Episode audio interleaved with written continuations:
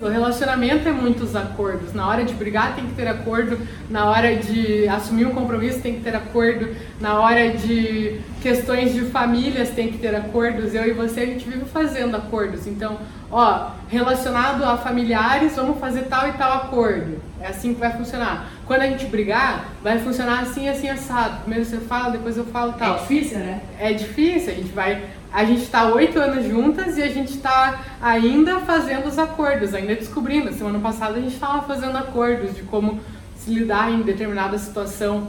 Então, é, sempre vai surgir demanda, mas é importante que sempre faça esses acordos. Você coloca as tuas imposições, com certeza a pessoa, se ela se dá o valor, ela também vai colocar as imposições dela. E aí vocês chegam no senso comum, ó, eu quero ser tratada assim, eu preciso ser tratada assim, eu não aceito ser tratada assim. E a pessoa vai colocar as imposições dela e aí vocês chegam no que melhor funciona para vocês dois.